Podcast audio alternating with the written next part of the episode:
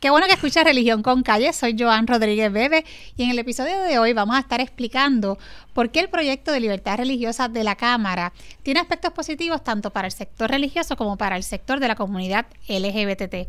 Y para explicar esto, que tal vez a usted le pueda parecer imposible, nos acompaña el licenciado Jaime Sanabria Montañez, abogado laboral y profesor de Derecho de la Universidad de Puerto Rico. Gracias por estar nuevamente conmigo. Cómo no, Joan. Muchas gracias por la invitación y felicidades por tu programa. Gracias, gracias. Bueno, profesor, ya habíamos hablado un poco sobre este tema en el programa anterior y como ya hemos comentado, este proyecto de libertad religiosa ha generado críticas, principalmente dentro de sectores no religiosos y por parte de miembros de la comunidad LGBT, quienes entre otras críticas han, han presentado la preocupación de que a raíz de este proyecto empleados públicos puedan negarse a ofrecerle servicios a personas por su orientación sexual y estas personas queden desprovistas de alguno de los servicios eh, gubernamentales. Eh, para explicar por qué esta preocupación no debe existir, me gustaría comenzar pidiéndole que explique de forma sencilla qué es lo que dice este proyecto. Bueno, como no yo, como sabes, este proyecto de ley básicamente es una versión criolla del proyecto de, ley de la ley federal que se conoce como el Religious Freedom Restoration Act, que para propósito de este programa vamos a hacer referencia a él como la refra local. Pues esta refra local, ¿verdad? la versión criolla de ese proyecto, trae tres cosas a nuestro ordenamiento jurídico. La primera es que mediante legislación establece que, un empleado eh, religioso o no religioso va a poder pedir un permiso, un permiso especial en aquellas situaciones donde como parte de los servicios que proveen la agencia al público, eh, se sienta que estaría actuando contrario a sus creencias religiosas, morales o éticas.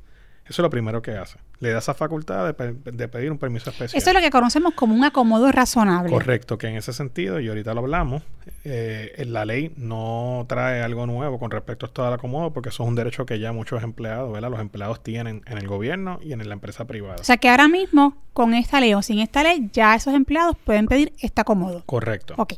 Lo segundo que este proyecto de ley establece es que a todos los ciudadanos de Puerto Rico, y que son fuera de Puerto Rico porque necesitan recibir algún servicio de nuestro gobierno, se les va a dar el mismo trato irrespectivo de dónde vengan, qué característica protegida tengan, qué condición social tengan, entre otras cosas.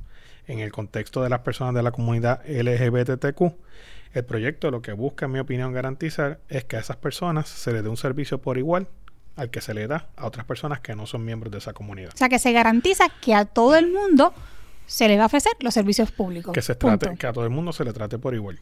Partiendo de la premisa que todo el mundo pues tiene su dignidad humana, su integridad personal y que ante la ley somos iguales. Y la tercera cosa que el proyecto de ley aporta es que por vía de legislación se incorpora, ¿verdad?, en nuestro ordenamiento el escrutinio estricto en casos donde una ley neutral de aplicación general eh, tenga el efecto de impactar una minoría religiosa o un grupo religioso. Te lo digo en arroz y habichuela.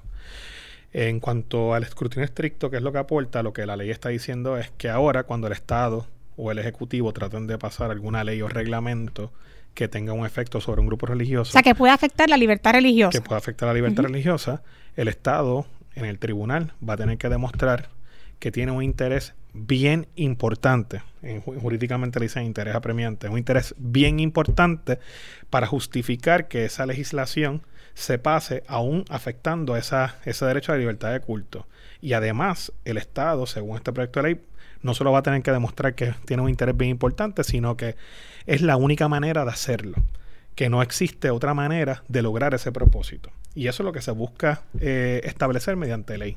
Bien, para resumir, usted nos está diciendo, mire, con esta legislación lo que se hace es que se reafirma, porque ya, ya se reconoce, pero se reafirma que los empleados públicos eh, pueden pedir un acomodo, o lo que estamos hablando aquí, un permiso especial para hacer algo o dejar de hacer algo en el empleo por razones religiosas o de creencias personales.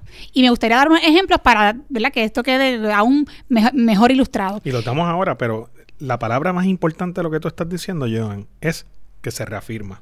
Porque el proyecto en ninguna de las tres cosas que aporta, aporta cosas nuevas, sino son simples reafirmaciones de cosas que hoy día que ya existen están. Ya. Exacto. Y en, en cuanto a esa reafirmación, para que quede claro, lo que se dice es, usted empleado de gobierno puede pedir un permiso especial para hacer algo o dejar de hacer algo por sus creencias religiosas o creencias personales, como por ejemplo, usted podría pedir que a tal hora del día a usted se le permita hacer unas oraciones que son parte de su ritual religioso. Y un ejemplo de un permiso especial para no hacer algo sería el caso de una persona que trabaje, eh, por ejemplo, con los casos de adopción y diga, por favor, yo eh, por mis creencias religiosas, estoy solicitando que los casos de parejas del mismo sexo que vienen a adoptar niños no me los asignen a mí, sino que se los asignen a otro funcionario. Y el, el, y el patrono, que en este caso es el gobierno, tendría que concederle ese permiso especial a menos que al concedérselo, se, alguien se quede desprovisto de ser atendido. Es decir... sí, eso es algo bien importante que tú especificas y aclaras, que sí, el proyecto le da la, eh, la autoridad O, o, el poder al empleado para pedirle al patrono público un permiso especial, pero ese permiso especial no es absoluto, tiene sus límites y en los casos donde el empleado eh, y el permiso que él solicita constituyan una carga muy onerosa o, una dificultad excesiva para la agencia, pues la agencia no tiene por qué proveerlo tampoco. O sea que de esa manera, si la agencia decide no proveerlo, él le va a tener que prestar el servicio al público a menos que renuncie. Y hay que explicar que esto actualmente es así, aunque no se apruebe esta ley. Sí, todo empleado público, todo empleado público en Puerto Rico tiene la protección contra el discrimen por razón de religión o a la libertad de culto. Y hoy día sin que este proyecto de ley se apruebe, todo empleado público que quiera objetar, ¿verdad? O que no quiera hacer algo eh, como parte de sus funciones que vaya en contra de sus creencias, tiene el derecho garantizado no solo por la Constitución de Puerto Rico, sino bajo otras leyes federales y estatales, de pedir o solicitar un acomodo razonable. Y va a tener las mismas limitaciones que se establecen en el proyecto. Y tiene las mismas limitaciones. o sea, que en otras palabras, este proyecto, por un lado, busca proteger la libertad religiosa, no protegerla, sino reafirmar la protección de la libertad religiosa y por otro lado busca garantizar que todos los ciudadanos, independientemente de sus distintas condiciones eh, o características, van a recibir los servicios públicos. Y en ese sentido, eh, las críticas que he escuchado por parte de la, o que he leído por parte de la comunidad LGBTQA, pues me parecen infundadas, me parecen exageradas, me parecen desacertadas, porque eh, si nos pusiésemos a evaluar estrictamente la letra de ese proyecto de ley, pues el efecto práctico que tiene el mismo es protegerlos.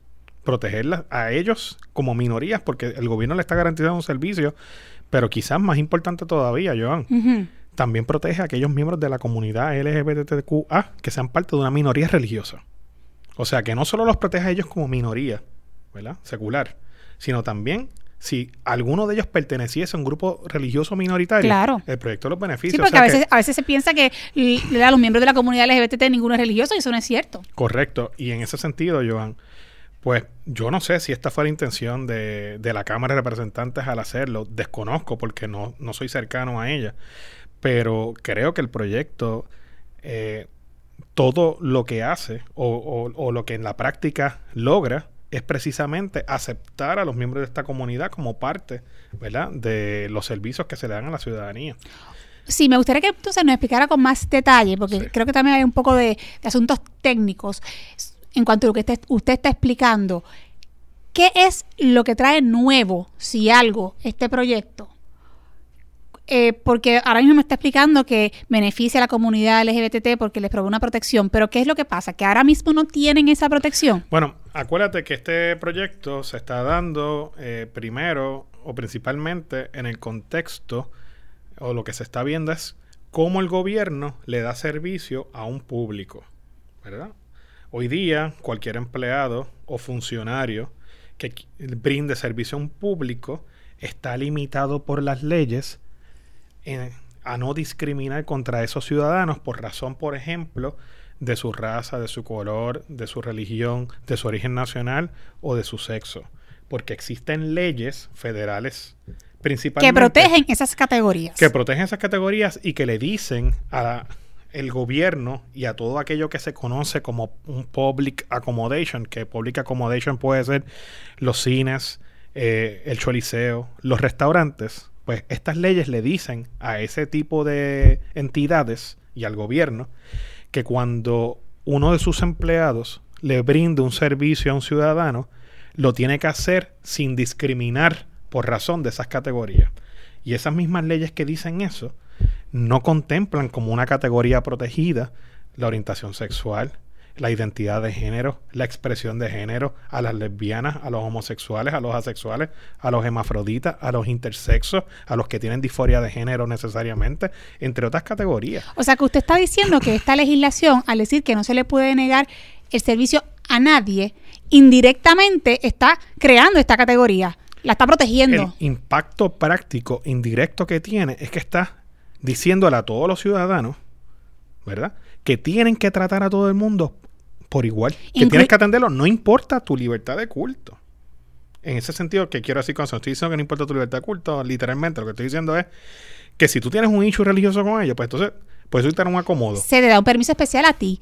Pero entonces como quiera, pero el otro lado, aunque se te conceda un permiso especial y se proteja la libertad de culto de esa persona que tiene unas creencias personales o religiosas, a la misma vez, ¿verdad? Se le garantiza a todo el mundo, incluyendo a la comunidad LGBT, unas garantías de que se le va a ofrecer un servicio público. Por lo tanto, usted está diciendo en este programa que indirectamente se crea una categoría nueva, en este caso, ¿verdad? La orientación sexual o la identidad de género, porque quedan protegidos mediante legislación. Desde un punto de vista práctico. Desde un punto de vista práctico. No es que se crea una categoría nueva, sino desde un punto de vista práctico. Claro, se le reconoce a los miembros de estas comunidades una protección.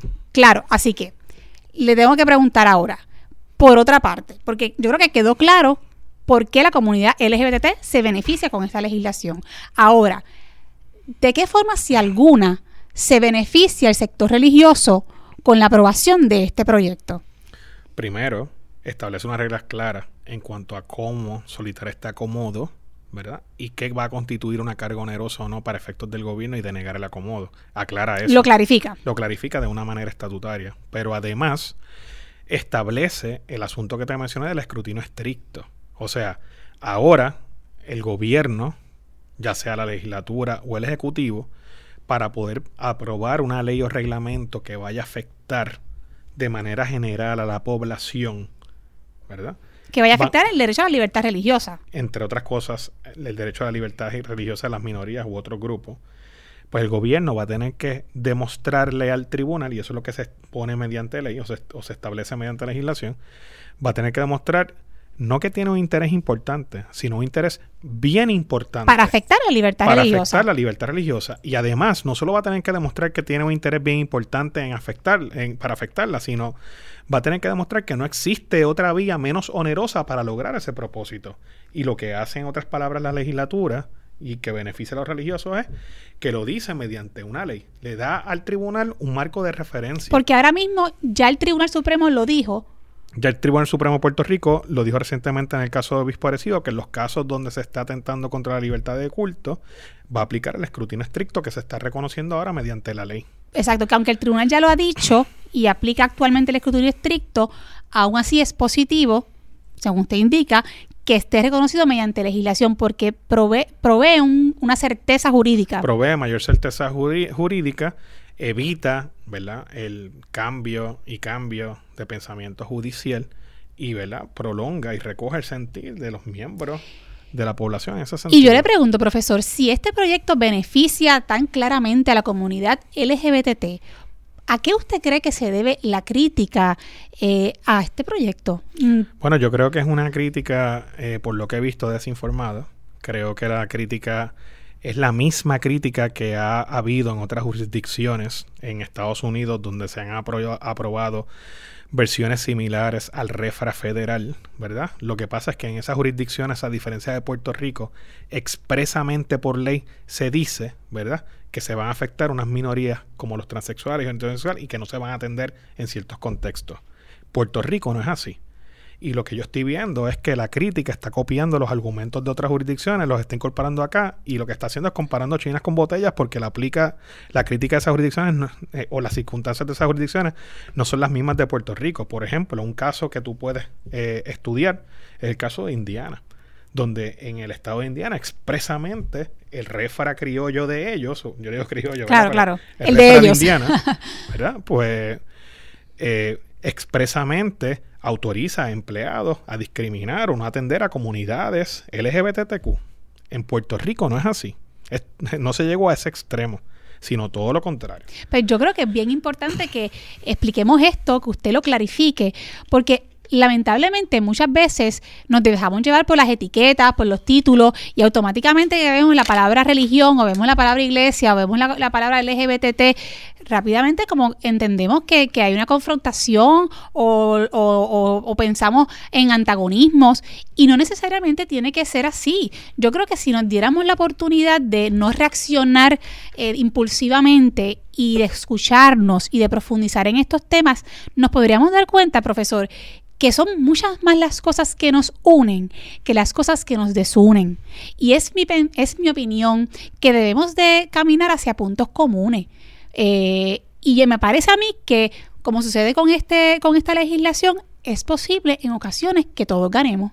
¿Le parece? Me parece. Muy bien.